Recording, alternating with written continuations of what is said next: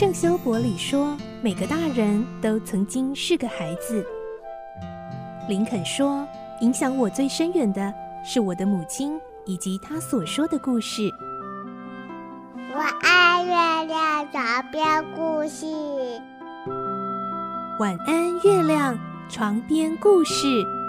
小青姐姐邀请每一位大孩子、小孩子一起听故事，不管多忙，也要和你一起听故事。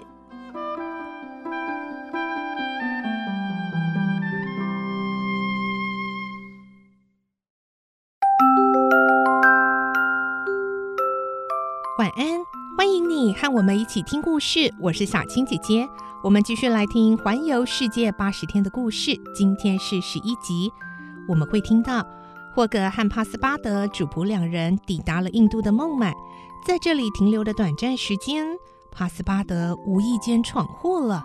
来听今天的故事。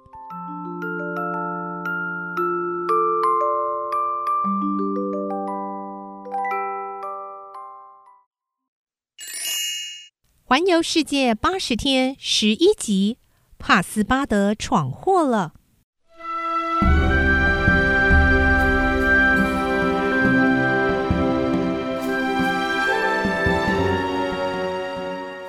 霍格和帕斯巴德接下来的行程是从孟买坐火车到加尔各答。印度幅员辽阔，铁路网完整，由孟买到加尔各答只要两天半的时间。霍格向牌友们一一道别后，吩咐帕斯巴德去街上采购一些必需品。他叮咛：“火车啊，在晚上八点出发，你一定要在这个时间之前到达车站，知道吧？”“啊，知道了。”帕斯巴德很兴奋，因为买完东西之后，他还有一段自由的时间，可以好好逛逛孟买。帕斯巴德兴冲冲地走了。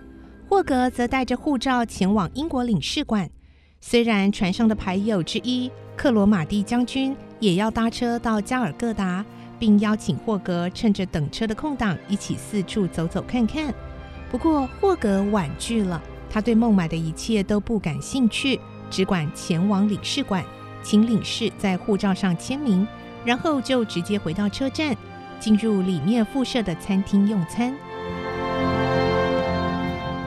至于费克刑警呢，他一路跟踪霍格到领事馆。当霍格办完事，跨出领事馆的大门，他立刻跑进去。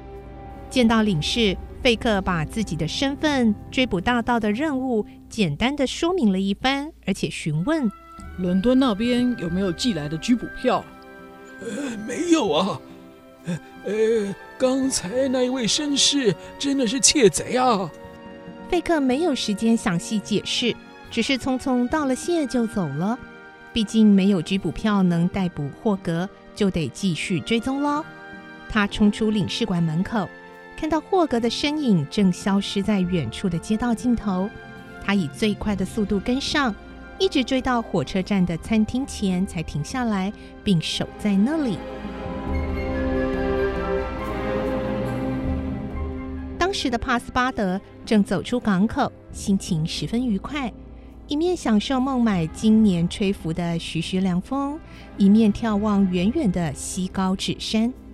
他已经确定主人不可能在这里终止行程了，要不然也不会叫他去添购日常用品。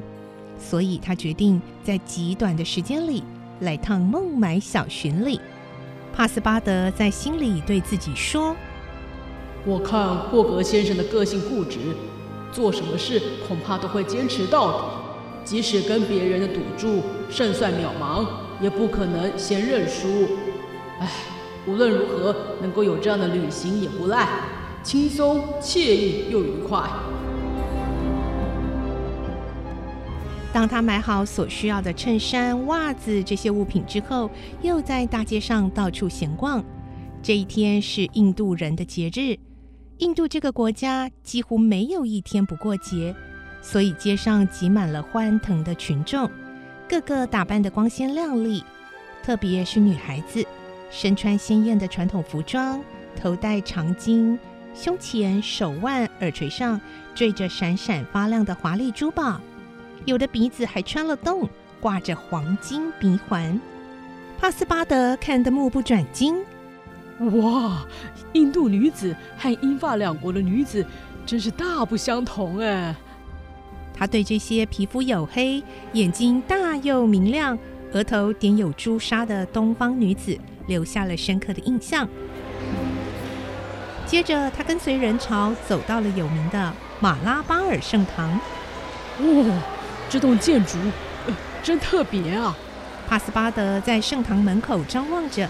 里头充满异国风情的神像、雕刻、装饰，就像磁石吸引铁钉一样，紧紧吸住了他的目光，让他不由自主地走进去游览。哇，漂亮，真漂亮哎！啊，帕斯巴德一边看，还一边东摸西摸，口中念念有词。这时，有几个僧侣冲了过来，将帕斯巴德团团围住。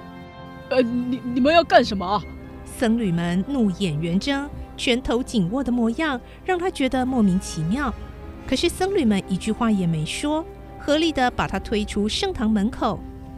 哎，我又没有招惹你们，哎，你们怎么可以使用暴力啊？哎，印度人难道不讲道理？哎，话还没说完，僧侣们把他的鞋子扯下，甚至开始围殴他。但帕斯巴德也不是省油的灯，他曾经待过马戏团。练就了一身非凡的身手，他一扭身飞跃而起，几拳就把僧侣们打得节节败退，然后趁机转身一窜，钻进了人潮中，奔逃而去。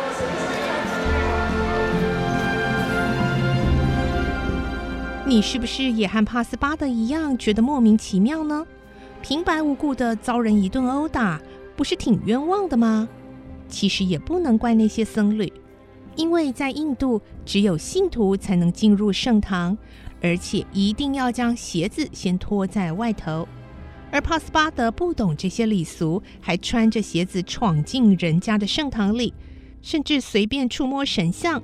这种行为在僧侣的眼中简直是大不敬，难怪他们会这样生气呢。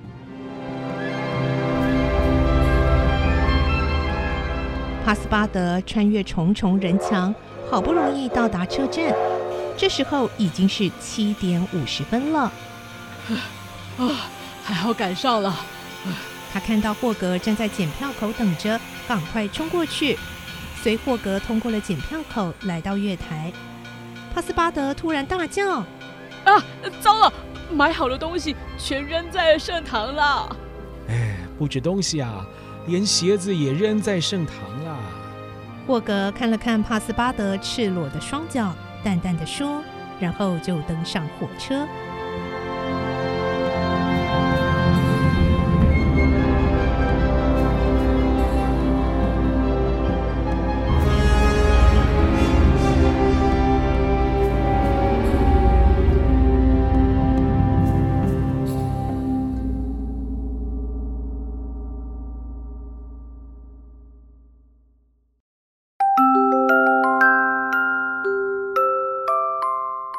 帕斯巴德虽然是无心之过，可是好像真的是闯下了大祸呢。虽然他及时跑掉了，可是事情没有那么简单哦。接下来还会发生什么事呢？